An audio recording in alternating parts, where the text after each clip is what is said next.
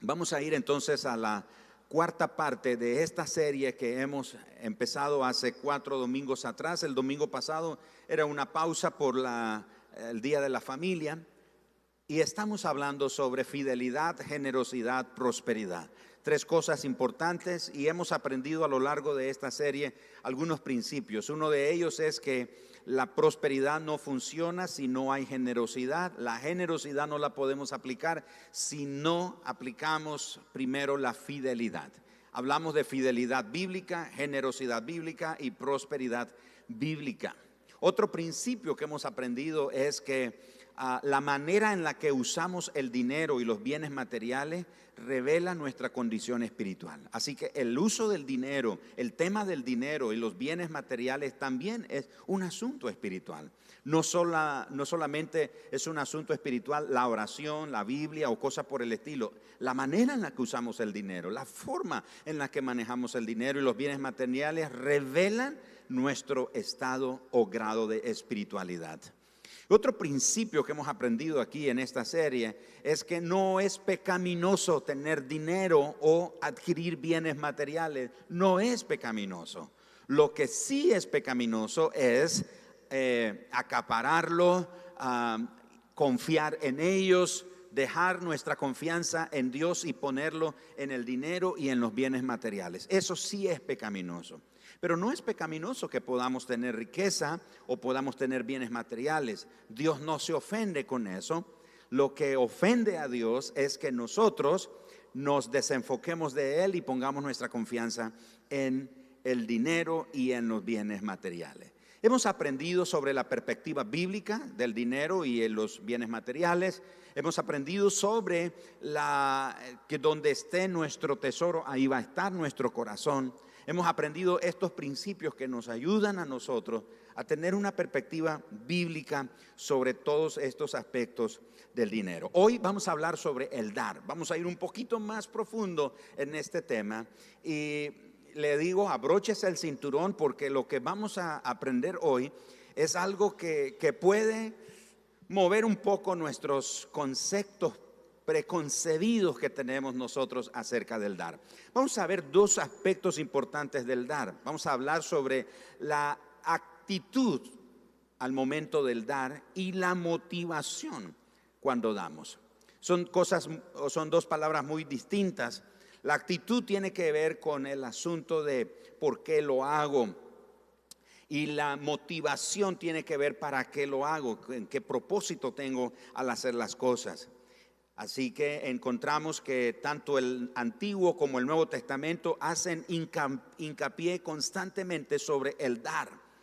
En ellos encontramos mandamientos, ejemplos y exhortaciones bíblicas o prácticas al respecto.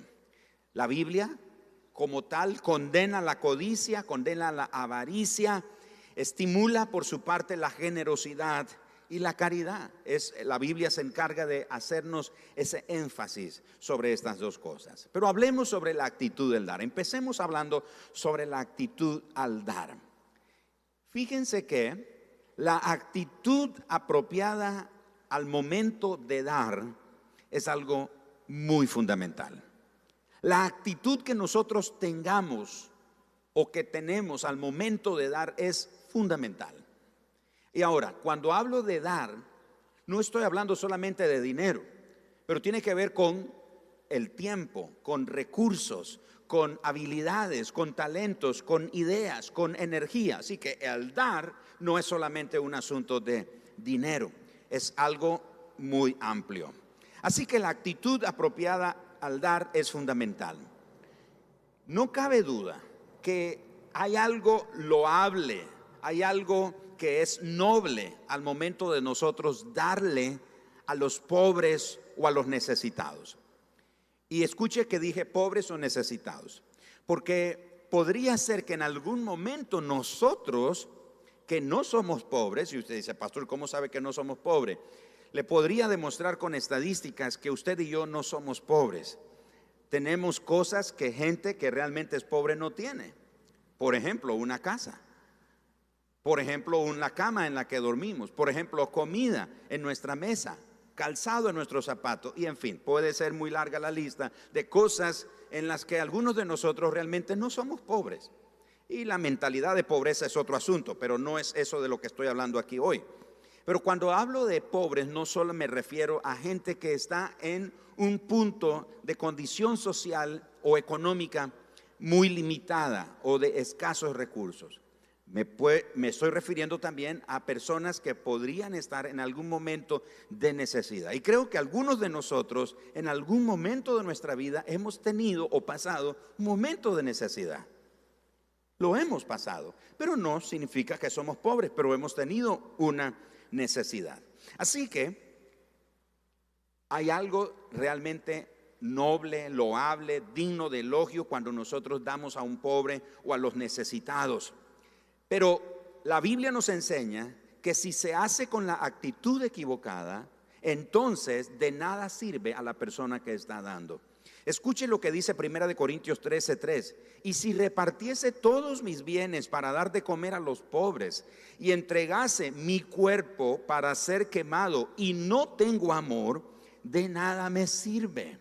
Así que la motivación, la actitud al dar es fundamental, de nuevo lo digo. Es importante entonces que nosotros tengamos la actitud correcta. De lo contrario, de nada sirve lo que nosotros dimos. Ahora, hay algo que se llama la caridad y hay algo lo que se llama la adoración, el acto de adoración. Por ejemplo, si le damos a una iglesia, a un ministerio o a una persona en necesidad, eso desde la perspectiva bíblica es considerado como un acto de caridad. Sin embargo, lo que nosotros le damos al Señor, la Biblia lo califica como un acto de adoración. Así que hay diferencia. Yo puedo darle a la iglesia local, yo puedo darle a un ministerio, yo le puedo dar a una persona necesitada y eso es un acto de caridad. Y es algo que se, da, se considera como eh, la bendición de dar también. Pero cuando lo que doy, se lo doy al Señor, eso es muy diferente. No es un acto de caridad, es un acto de adoración. ¿Por qué es un acto de adoración? Bueno, porque Él es nuestro creador, Él es nuestro salvador, Él es nuestro proveedor. Y cuando le damos a Él, estamos expresando nuestra gratitud y expresamos nuestro amor a Él al darle nuestros recursos. Por eso, hablando de la actitud, examinémonos. Examinémonos, hagamos un alto y pensemos, ¿cuál es la actitud que yo tengo al dar? Es importante hacer énfasis entonces de dar con la actitud correcta. Hablemos ahora de las ventajas de dar. ¿Cuáles son las ventajas que nosotros encontramos al momento de dar? Por lo menos hay cuatro que vamos a destacar. Una de las cosas que aprendemos es que cuando uno recibe un regalo, uno se beneficia. ¿Cuántos aquí les gustan regalos? Es decir, les gusta recibir regalos. Creo que a todos nos gusta recibir regalos, por supuesto. Bueno, cuando uno recibe un regalo, uno se beneficia. Sin embargo, el que da el regalo tiene más bendición que el que recibe el regalo. Y dice, pero ¿por qué? Bueno, eso es algo que Dios estableció. Por eso la escritura dice, más bienaventurado es dar que recibir. Pablo dijo en Mateo, en Hechos capítulo 20, verso 35, recordando las palabras del Señor Jesús, más bienaventurado es dar que recibir. Así que cuando damos un regalo, nosotros nos ubicamos, y, digo un regalo, no necesariamente algo empacado, cuando damos algo, puede ser tiempo, puede ser eh, eh, dinero, puede ser eh, alimento, puede ser medicina, puede ser ropa, etcétera. Cuando nosotros damos algo, nos ubicamos inmediatamente en la posición para ser bendecidos. El que recibe el regalo o, la ayuda, pues es una persona que se beneficia, es bendecida, beneficiada. Pero el que da es el que tiene la bendición. La primer ventaja que encontramos al dar es que aumenta la intimidad con Dios. Es decir, a medida que damos, nuestra relación con Dios se estrecha. Nuestra relación con Dios se hace más, ah, más estrecha, más profunda.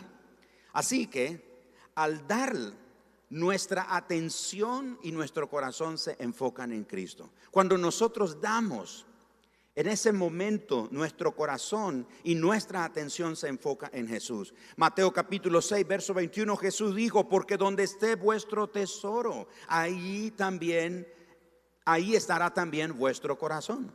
Así que donde esté nuestro tesoro, y si nuestro tesoro está en el dar, entonces ahí va a estar nuestro corazón.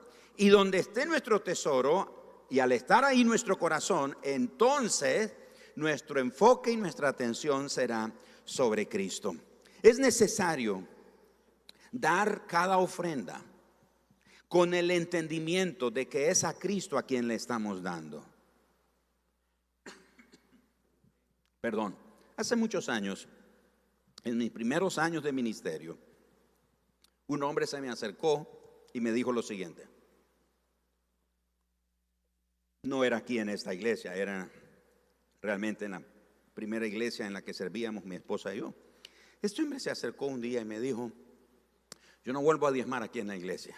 Yo dije, ¿por qué? Y dijo, porque yo no quiero que mi diezmo sea para usted. Yo dije, bueno, hermano, ese es un problema suyo, porque el diezmo suyo no es para mí. Lo que usted trae es para Dios, no es para mí. Así que si usted no quiere traer o dar, ese es un problema entre usted y yo y Dios, no es conmigo. Allá usted. ¿Por qué menciono esto? Porque muchas veces perdemos de vista que cuando damos tenemos que tener el entendimiento que es a Cristo a quien le estamos dando, no a las personas. Es a Cristo y lo vamos a ver esto un poco más adelante. Así que cuando usted le da a Jesús, el corazón suyo se acerca más al corazón del Señor. La segunda ventaja se desarrolla el carácter de, esa, de ese dador. ¿Cuál carácter? El carácter de Cristo. El carácter de nuestro Padre Celestial es dador, es generoso. Juan 3:16 lo dice claramente, porque de tal manera amó Dios al mundo. ¿Qué hizo? Que dio a su Hijo unigénito. Ahora es interesante, Dios nunca nos pide hacer algo que Él no haya hecho primero. Él nos enseña a dar. Y nosotros podríamos decir, Señor, pero ¿qué es lo que tú has dado? ¿Cómo me pides que yo dé? Y él dice, bueno, yo di a mi hijo.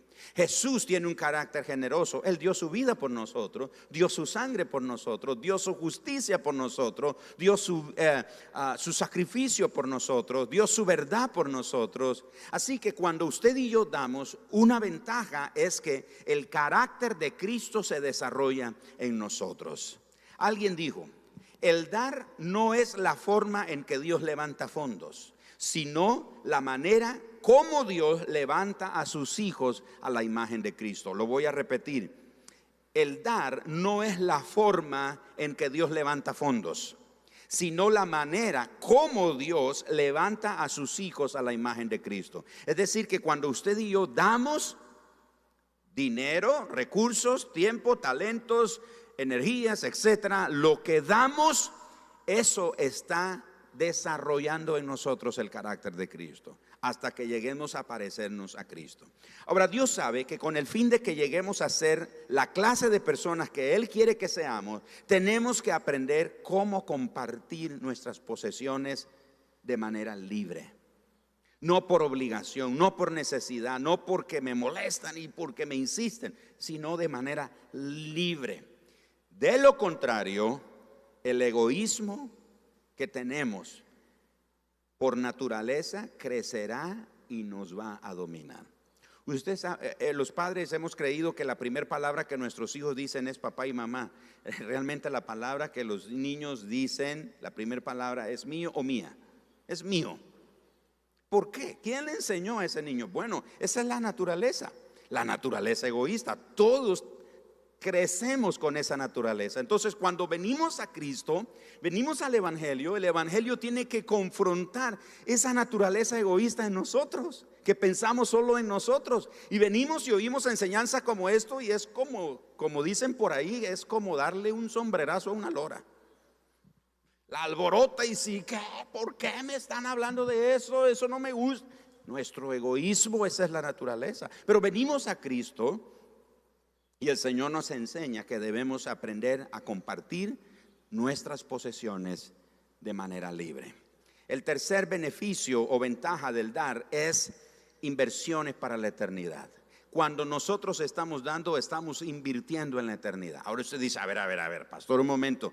¿Cómo es que estoy invirtiendo en la eternidad si la Biblia dice que nada trajimos a este mundo y nada nos vamos a llevar al mundo? ¿De qué inversiones nos está hablando? Yo veo eh, con alguna regularidad un programa en el canal de, National Biographic y ellos presentan un documental que se llama Los Tesoros de Egipto. Y en eso eh, presentan estudios o excavaciones aún actuales que están haciendo, descubriendo tumbas y faraones y cosas por el estilo. Y una de las particularidades que tienen estos, eh, estos ah, excavaciones arqueológicas es que las personas que encuentran, las que ya murieron, momificadas, las encuentran con muchos tesoros joyas preciosas, muy valiosas, coronas, rubíes, esmeraldas, eh, porque la mentalidad era que el que muere, que se lleve todas esas cosas. De hecho, ustedes que estudiaron la cultura de nuestros ancestros indígenas aquí, ellos creían que cuando alguien moría había que eh, eh, enterrarlo con, con, ¿cómo se llama? Con pinolío, por decirlo de esta manera, con maíz y esas cosas para que hiciera sus tortillitas en el más allá pero realmente no nos llevamos nada de este mundo. Entonces, ¿a qué inversiones habla la Biblia? Se refiere, escuche, se refiere al servicio o al valor de nuestro servicio en lo que hacemos ahora y en nuestro dar generoso para el reino de Dios. Jesús lo dijo en Mateo capítulo 6, verso 20 si no haceos tesoros en el cielo, donde ni la polía ni el orín corrompen y donde ladrones no minan ni hurtan. Pero también el apóstol Pablo, hablando a los hermanos de, la iglesia de Filipenses, en el capítulo 4, verso 17, les dijo, no es que busque dádivas, sino que busco fruto que abunde en vuestra cuenta. Jesús dijo que hagamos tesoro en el cielo, que hagamos un ahorro en el cielo, por decirlo de esta manera. El apóstol Pablo dice, no es que estoy buscando dádivas para ustedes, sino que estoy buscando, dice él, frutos que abunden en vuestra cuenta. Quiere decir que todos tenemos una cuenta en el cielo. Una cuenta en el cielo que en ella no se ahorran dólares, euros, córdobas o cualquier otro tipo de moneda o la moneda digital de ahora. No, no, no es eso. Lo que se ahorra es el valor de nuestro servicio, es nuestro dar generoso para el reino de Dios. El misionero Jean Elliot quien fue un misionero martirizado para la China, dijo, dijo lo siguiente, no es ningún tonto aquel que da lo que no puede guardar, a fin de ganar lo que no puede perder. Lo voy a repetir porque suena como trabalengua, pero tiene un mensaje profundo. No es ningún tonto aquel que da lo que no puede guardar. ¿Qué es lo que no podemos guardar? Los bienes materiales de este mundo el dinero de este mundo. No lo podemos guardar. Y dice él, no es ningún tonto, el que da lo que no puede guardar a fin de ganar lo que no puede perder. ¿Y qué es lo que no puede perder? La herencia, el tesoro, la bendición que tenemos o alcanzamos cuando nosotros damos. Número cuatro, la cuarta ventaja en el dar es que aumenta nuestras bendiciones materiales. Y esto es tremendo. El problema es que cuando oímos enseñanzas como esta se comienza con este final en vez de comenzar por el principio. Y se pone este que voy a hablar ahorita como lo primero. ¿Qué es? Que si nosotros damos, entonces vamos a tener más. Entonces muchos cristianos en las iglesias alrededor del mundo han tenido un concepto equivocado en cuanto al dar. Ellos dan porque quieren tener más, porque se les ha dicho que si usted da tanto, el Señor te va a devolver tanto. Así no funciona la bendición en la economía del reino de Dios. Cuando damos con la actitud correcta, lo que ocurre es que el Señor aumenta lo material para la persona que da. Escuche lo que dice Proverbios 11, verso 24 y verso 25. Hay quienes reparten y les es añadido más. Escuche eso. Hay quienes reparten y les es añadido más.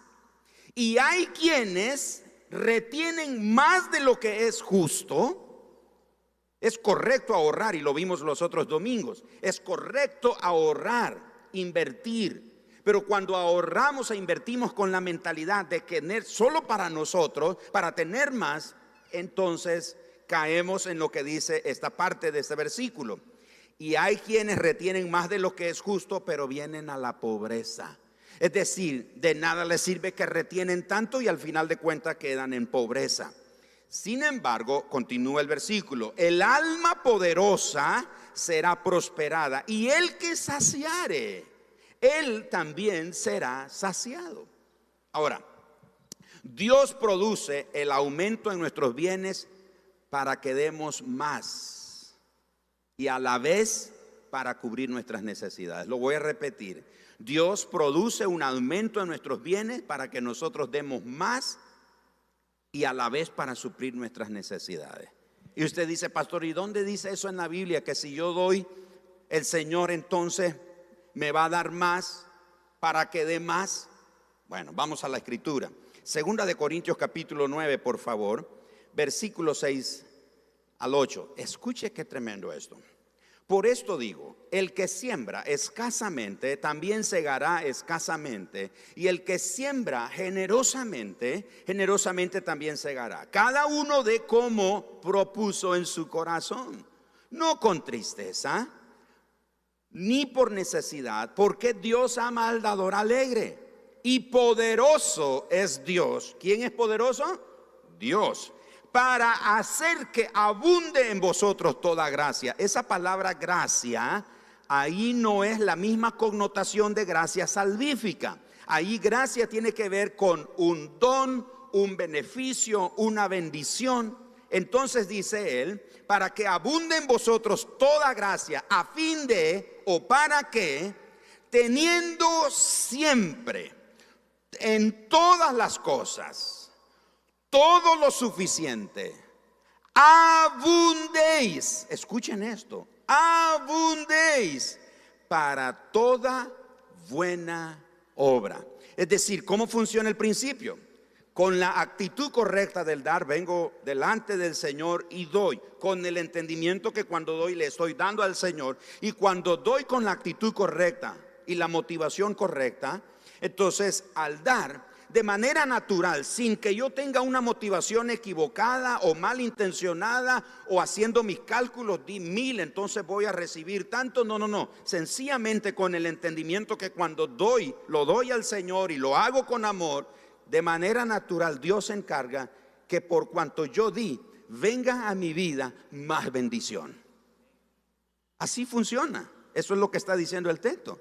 Pero luego dice, pero eso que Dios te da de más no es para que te lo guardes, no es para que lo ocultes, no es para que lo tengas aparte y no lo No, no, no. Eso que Dios te da de más es para que continúes dando.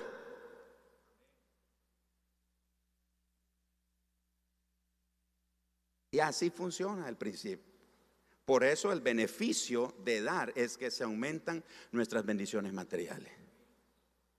Pero Dios nos bendice y a la manera en la que Dios nos bendice, o en la forma en la que nos bendice, entonces dice Dios, de eso que te bendije, continúa dando. Porque en la medida que continúo dando, la bendición continúa. Somos nosotros los que cortamos la bendición. Somos nosotros los que retenemos la bendición. Y claro, le creemos más al diablo que a Dios. Le creemos al diablo que nos dice, no hombre, sí, te vas a quedar sin nada. Además, ese no es tu problema. Hay cada quien. Como dicen por ahí, calabaza, calabaza, cada quien para su casa. O sea, ese es su problema. Ese no es tu problema, eso es, un, asunto de otros. Y el enemigo te hace creer eso. Pero me dice, verdad. Sí ese no es mi problema. Entonces nosotros cortamos la bendición. ¿Quieres ser una persona bendecida? Entonces mantente con una actitud generosa en el dar. De nuevo, no es la motivación.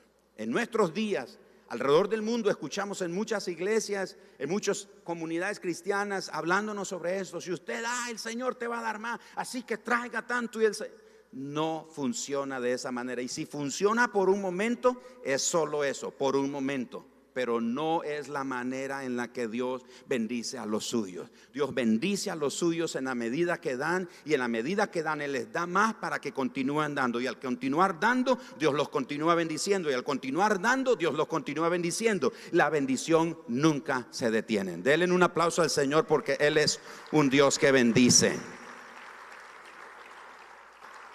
Ahora surge aquí esta pregunta. Ok, pastor, entiendo que debo de dar con la motivación correcta, que debo de dar por amor, con la motivación no equivocada, que lo que doy lo doy para Cristo y si doy en esa forma mi intimidad con el Señor crece, ah, mis inversiones en la eternidad aumentan, se desarrolla el carácter de Cristo en mí, mis bienes materiales se aumentan, pero aquí tengo esta pregunta, pastor. ¿Cuánto es lo que debo de dar? ¿Cuánto doy para que eso funcione? Porque me gusta, pastor. Eso que usted está presentando me gusta. ¿Cómo hago para tener esa vida bendecida? Pero la pregunta es, ¿cuánto es lo que debo de dar? Bueno, escuchen. El Antiguo Testamento enseña que el diezmo era obligatorio. Cuando Israel desobedeció este mandamiento, se consideró que estaban robándole a Dios. En Malaquías capítulo 3, versículo 8 y verso 9, el Señor dice, ustedes me están robando. Y el pueblo de Israel dijo, Señor, ¿en qué te hemos robado? Y el Señor dijo, en vuestros diezmos. No han traído el diezmo, dice el Señor. De manera que en el Antiguo Testamento el diezmo era un asunto obligatorio. También las ofrendas tenían que darse en forma obligatoria. Así que ofrendas y diezmos eran en forma obligatoria. Dios estableció algunas medidas para proveer las necesidades de los pobres o de los necesitados en su pueblo. Una de ellas fue, por ejemplo, que cada siete años se condonaba la deuda que toda persona tenía. Entonces, si usted había hecho un préstamo o había prestado una propiedad para producirla y tenía que regresarla, y entonces llegaba el momento en que el dueño de esa propiedad o de ese dinero le tenía que perdonar la deuda. Y era una manera en la que Dios establecía que en el pueblo de Israel no hubieran pobres ni necesitados en extremos. Pero otra manera en que Dios estableció para cuidar de los necesitados en Israel era que los que cultivaban el campo, los agricultores, los granjeros, una vez que sembraban la, tierra, y cultivaban cualquier tipo de producto y llegaba el momento de levantar la cosecha, ellos tenían que dejar algunas matas de maíz, de trigo, de cebada, lo que fuera que sembraran, porque detrás de ellos venían la gente que no tenía propiedad, la gente que no tenía un terreno para sembrar, eran los necesitados, las viudas, los huérfanos, etcétera, eran los que venían levantando lo que quedaba. Así que el Señor estableció, no recojas toda la cosecha. Es más, el Señor estableció ahí que no le pusieran bozal al buey que trillaba el campo, que aún hasta el buey o el burro que trillaba el campo debía de comer. Era una manera que Dios establecía que debía de cuidarse a los necesitados. Entonces, en el Antiguo Testamento sí era obligatorio el diezmar y el ofrendar y seguir estos mandamientos de ayudar a los necesitados. Pero llegamos al Nuevo Testamento y en el Nuevo Testamento ni se rechaza ni se obliga el diezmo. Entonces algunos dicen, uff, gracias a Dios, que en el Nuevo Testamento no se nos exige el diezmo. Es cierto, el diezmo es el 10%. Sin embargo, en la gracia o en el Nuevo Testamento hay una ley más alta que el 10%. ¿Y cuál es esa ley? La ley de la generosidad. El Señor dice, ok, no te guíes por el 10%, guíate ahora por la generosidad. Y la ley de la generosidad es más fuerte que el 10%. Así que Dios estableció o enseña a través de la palabra que debemos de dar conforme a las bendiciones materiales que hemos recibido y que también debemos de dar sacrificialmente. En otras palabras, en el Antiguo Testamento se me establecía un porcentaje, pero ahora en el Nuevo Testamento, en el tiempo de la gracia, el Señor dice, yo espero que tú des no el 10%, sino en la medida que yo te he prosperado y que des sacrificialmente. En otras palabras, que debes estar dispuesto a sacrificarte por dar. Así que Algunos dicen, no, el diezmo no es del Nuevo Testamento, no hay que diezmar, por eso yo no diezmo, porque eso es del Antiguo Testamento. Ok, es cierto, el, el Nuevo Testamento no hay tanta referencia sobre si diezma o no, pero sí establece la generosidad. Da conforme ha sido prosperado. De sacrificialmente es lo que nos enseña. Hay un peligro en cuanto al diezmar con una motivación equivocada, es que uno podría llegar a considerarlo un pago mensual de algo. Dar sin amor nos ubica donde no podemos recibir las bendiciones del dador alegre. Otro peligro de diezmar con motivación equivocada es pensar que al diezmar ya hemos cumplido con todas nuestras obligaciones de dar. Para los cristianos, el diezmo debe ser el inicio del dar, no el límite de dar. La decisión sobre cuánto dar se basa en nuestra relación personal con el Señor. Por eso, busque la dirección del Señor en esa área en su vida. El diezmo es la cantidad mínima a dar. Luego de eso, debemos de dar más allá del diezmo conforme Dios nos prospera y conforme el Señor nos dirige. La palabra del Señor nos enseña entonces que nosotros tenemos que dar conforme Él nos ha prosperado. Y vamos a ver esa escritura en un momento. Conforme Él nos ha prosperado. El peligro es que algunos cristianos damos el diezmo y pensamos que eso es todo lo que tengo que dar. Yo ya cumplí, yo ya di. Y casi es como nuestro pago de membresía en un club social. Ya pagué mi cuota de membresía en un club. No, el diezmo no es un pago único o mensual que doy y después de eso ya no doy nada. Tenemos que aprender que la palabra de Dios nos enseña en el Nuevo Testamento que debemos de dar conforme el Señor nos ha prosperado. ¿Cuánto doy, pastor? Sí, eso depende de tu relación personal con el Señor. Si no tienes una buena relación personal con el Señor, no oyes, no escuchas su voz, no te dejas guiar por Él, Nunca vas a ser un, dador generoso. Siempre serás un dador mezquino, tacaño, pensando solamente en una cantidad, pensando que al dar esa cantidad ya cumpliste. Y aquí surge otra pregunta. Ok, ¿cuál es la manera que tengo que dar entonces? El apóstol Pablo escribió a los Corintios sobre una colecta y dice en Primera de Corintios 16, versículo número 2, Escucha lo que dice Primera de Corintios capítulo 16, versículo 2. Cada primer día de la semana, cada uno de vosotros ponga aparte algo, según haya prosperado, guardándolo para que cuando yo llegue no se recojan entonces ofrendas. En los comentarios de Pablo hay instrucciones prácticas en cuanto al dar. Número uno, debemos de dar personalmente debemos aprender a dar personalmente. Había un tiempo cuando, en mi caso, o mi familia, yo daba o entregaba aquí en la iglesia mi ofrenda y mi diezmo como familia ampiecano. Pero llegó un momento cuando tomamos la decisión de que vamos a entregar nuestra generosidad o nuestro dar será de manera personal. De nuevo, eso es un trato entre Dios. Bueno, el Señor no ha tratado eso conmigo. Bueno, diría usted. Pero tiene que ser personal. No es en combo, es personal. Dar es la responsabilidad y el privilegio de todo cristiano, sea joven, sea anciano, sea rico, sea pobre, sea hombre o mujer. Es la responsabilidad de cada uno de nosotros. Segundo, debemos de dar periódicamente, no por allá de vez en cuando, cuando me acuerdo. No, es importante dar en forma periódica y regularmente.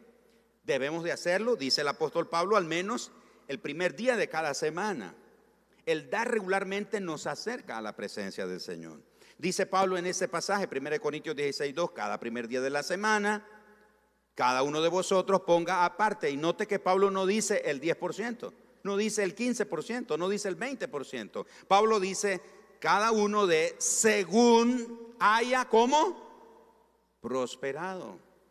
El punto es que algunos de nosotros, Dios sí nos ha bendecido y nos ha prosperado, pero seguimos dando a Dios lo mismo de siempre. De nuevo es casi como pagando una membresía de un club. Si Dios te ha prosperado, en esa misma forma debes de dar. Y ya vamos a ver a quiénes debemos de dar. Número tres, debemos tener en una cuenta privada para las ofrendas. Si tenemos ese problema, como a la mayoría de nosotros nos pasa con este asunto de dar, entonces por lo menos tenga una cuenta, llámele la, la cuenta del Señor, ya sea que en una alcancía, una cuenta en el banco, como sea, pero aparte algo. Es decir, dedique ese dinero, un espacio, un lugar para guardar, una forma, una estrategia para guardar ese dinero que sea para el Señor o en este caso la iglesia. Pero otra forma de dar es orando, que el Señor le revele dónde hay necesidades. Usted ore, Señor, revélame dónde hay necesidad, la iglesia. Revélame qué necesidad yo puedo suplir, qué necesidad puedo yo ah, proveer. Y una vez que usted ore y el Señor le revele qué necesidad, Él le va a permitir resolverla.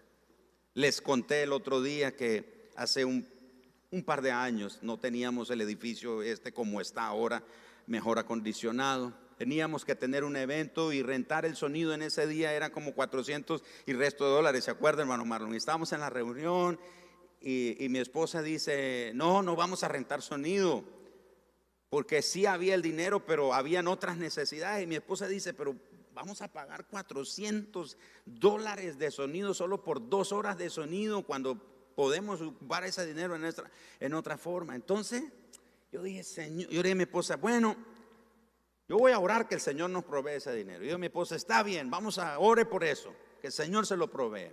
Eso era un día miércoles. El miércoles en la noche, una hermana de esta iglesia se acercó y dice, pastor, mire, este, hoy fui a, mi trabajo y había un, negocio que había hecho o algo que, le tenían que dar hacía tiempo y ella no esperaba eso y dice, pero recibí más de lo que yo estaba esperando. Entonces ella dice, ¿qué hago? Y el Señor le puso, llévalo a la iglesia.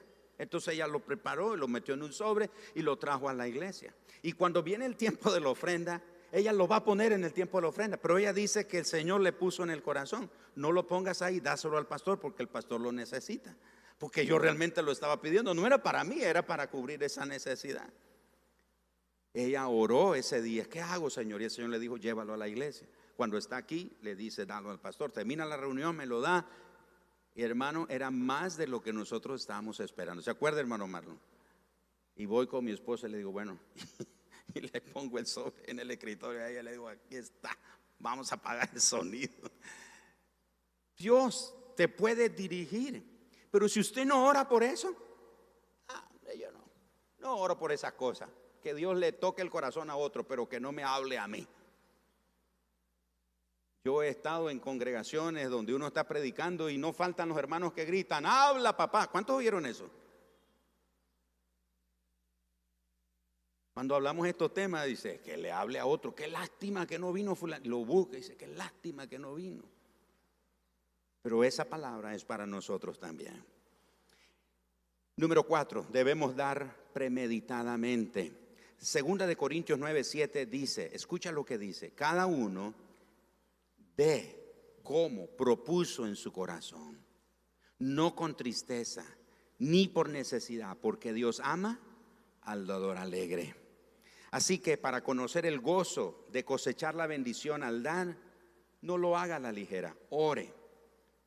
Debemos de meditar, de planificar y orar. Y después de hacerlo, entonces alístese, prepárese para dar eso a lo que usted oró pidiendo dirección del Señor para qué dar. Acercándonos al final, ¿a quién debemos de dar? Esa es una pregunta muy importante hay un grupo de tres personas a quienes debemos de dar. Número uno, debemos de darle a la familia. A la familia. Hay un terrible, una terrible baja en nuestros días. En esta cultura consumista hay una, una terrible baja en el asunto del dar. Hay un bajón increíble en cuanto al dar. Por ejemplo, los esposos no le hemos dado a las esposas el debido sustento. Los padres hemos descuidado a nuestros hijos. Los hijos adultos nos hemos olvidado de nuestros padres. Y eso es algo que la Biblia condena. Primera de Timoteo 5, 8 dice, si alguno no provee para los suyos y mayormente para los de su casa, ha negado la fe y es peor que un incrédulo. Entonces el primer grupo a quien le tenemos que dar es a la familia. El segundo grupo es a la iglesia local, es a los obreros y a los ministerios cristianos.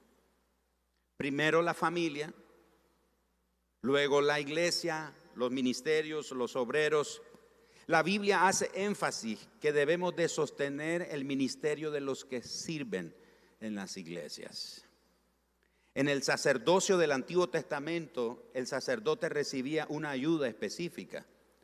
Todas las tribus de Israel recibieron una porción de tierra por heredad. La única que no recibió una porción de tierra por heredad fueron la tribu de Leví, los levitas, que es de donde vienen los sacerdotes. Entonces, ¿qué era lo que Dios permitió? Que de lo que el pueblo traía a Dios, no al pueblo, es lo que les dije. Ese hombre en, mis primeros años de ministerio se acercó y me dijo, yo no vuelvo a diezmar porque yo no quiero que el diezmo sea para usted. El diezmo no es para mí, el diezmo es para Dios, la ofrenda es para Dios, no es para mí.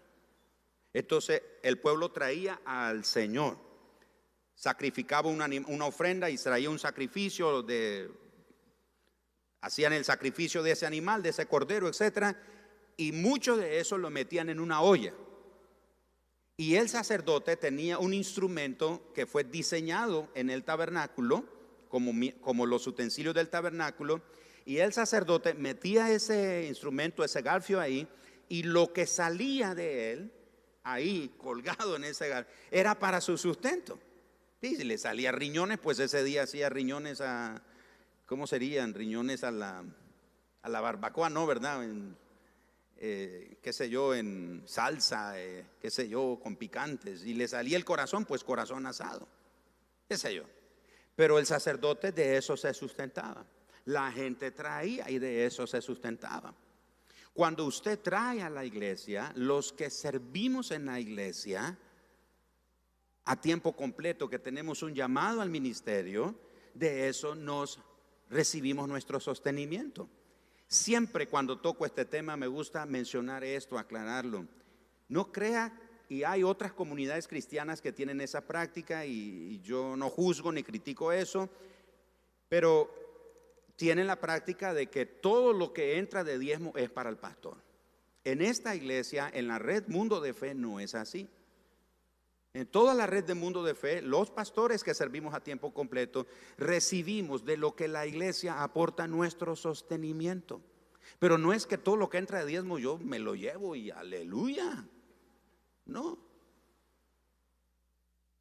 Pero si usted no da, yo no recibo. Y eso no es bíblico. Eso no es correcto. Por eso fue que el Señor le dijo a su pueblo en Malaquías capítulo 3, me habéis robado. Y por eso hay necesidad en mi casa, dijo el, Señor por medio del profeta Malaquías. Entonces cuando damos, lo traemos a los que sirven. Escucha lo que dice 1 Timoteo 5:17.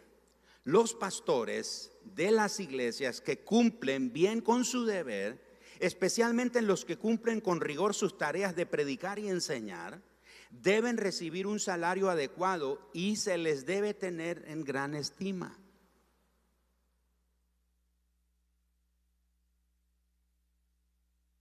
He conocido siervos, pastores, donde las congregaciones tienen unos conceptos tan carnales y egoístas, donde el diezmo es para el pastor. Entonces, ¿saben lo que hacen los hermanos? Los hermanos ponen el diezmo en concepto de ofrenda. Entonces el pastor va donde el tesorero, hermano, necesito. El, el tesorero de la iglesia dice, pero, oh, tengo suelto mi cordón. Si me caigo, me vienen a levantar. Ah, y entonces este tesorero dice, pastor, pastor, es que no hay. pero sí hay. Pero lo que pasa es que los miembros cambian el concepto y lo dan, en vez de diezmo, lo dan en forma de ofrenda. Entonces, en el concepto diezmo no hay nada. Entonces el pastor está muriéndose de hambre.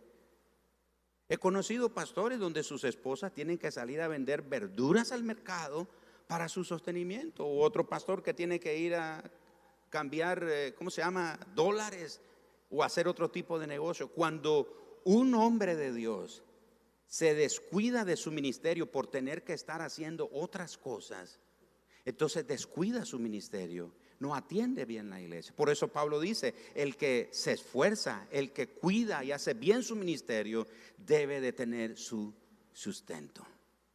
Y es feo que yo sea el que tenga que hablar de esto, pero bueno, a quien le toca, yo lo tengo que hacer. Yo tengo que enseñarle esto que está en la escritura. Muchos obreros se han distraído de su ministerio porque han recibido el apoyo no correcto, no adecuado y se han desviado. Gálatas capítulo 6, verso 6 va más allá y dice, el que es enseñado en la palabra, haga partícipe de toda buena obra al que lo instruye. Esto habla de que no solamente dar mi, un porcentaje de mis ingresos a la iglesia local, pero si en la iglesia ese hombre, esa mujer ha ministrado mi vida, ha impactado mi vida, Dios le ha usado para bendecir mi vida, es correcto, es bíblico que le podamos dar algo extra a esa persona. Y aclaro, no estoy poniendo aquí una obligación ni diciendo usted está obligado a hacer eso conmigo, no, pero eso es lo que la palabra del Señor enseña.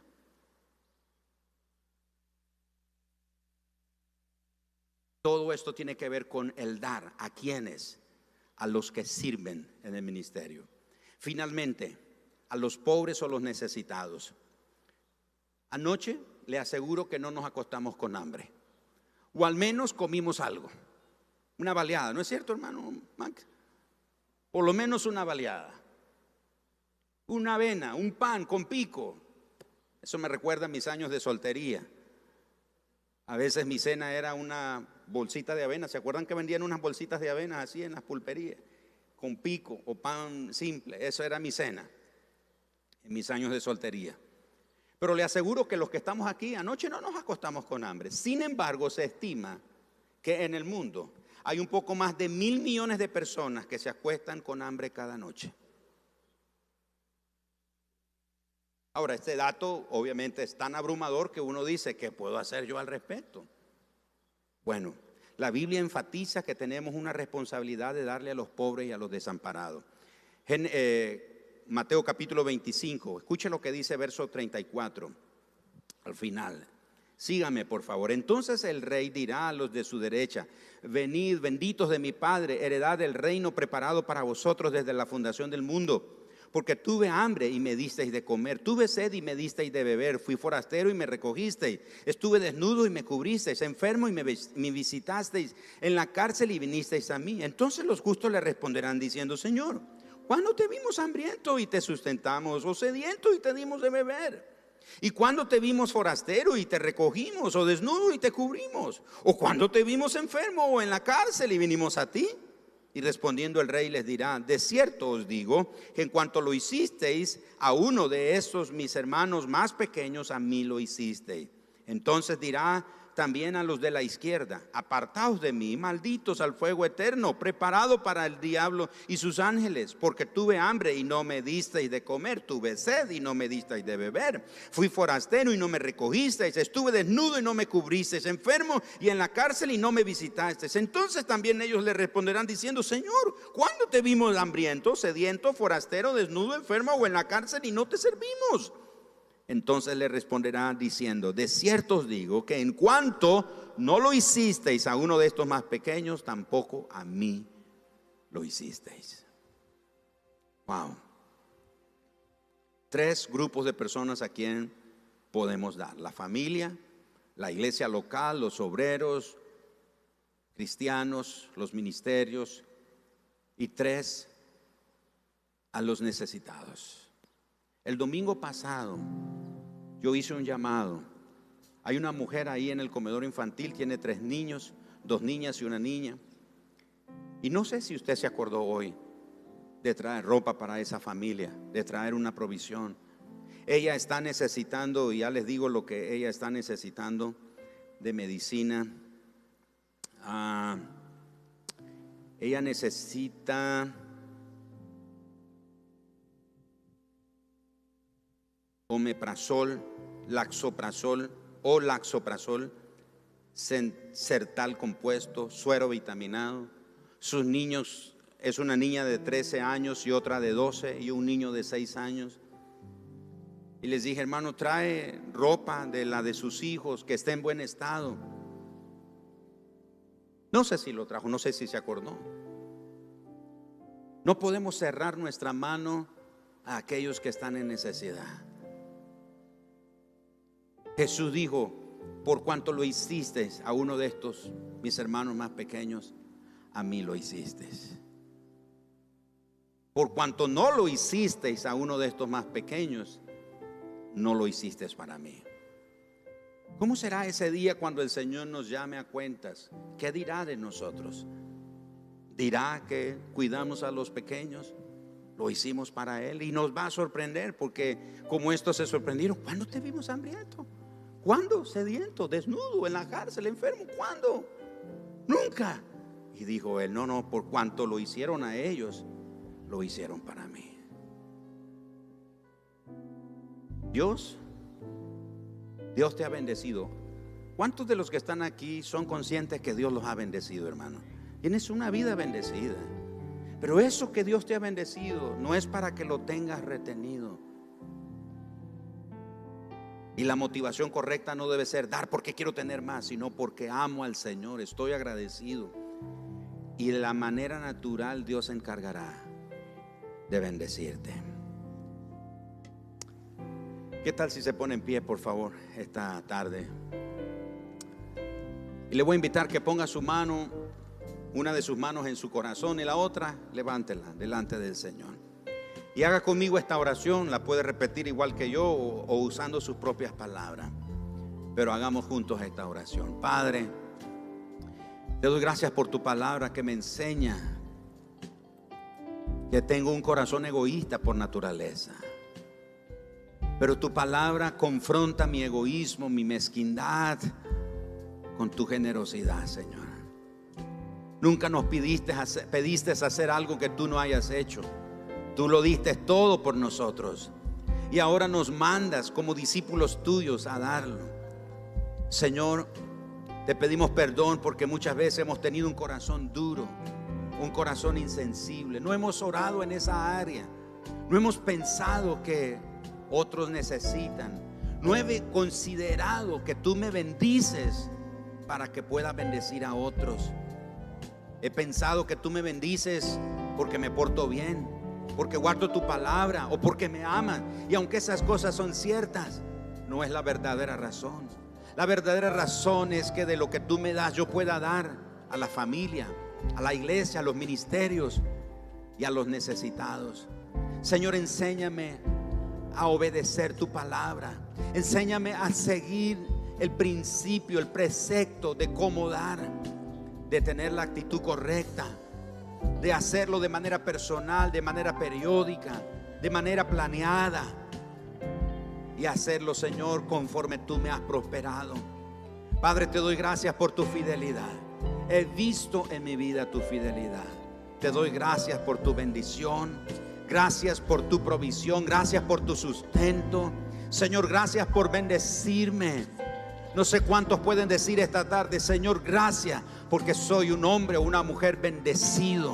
Soy bendecido. Diga, Señor, soy bendecido. Te doy gracias. Soy bendecido. Y ayúdame a bendecir a otros.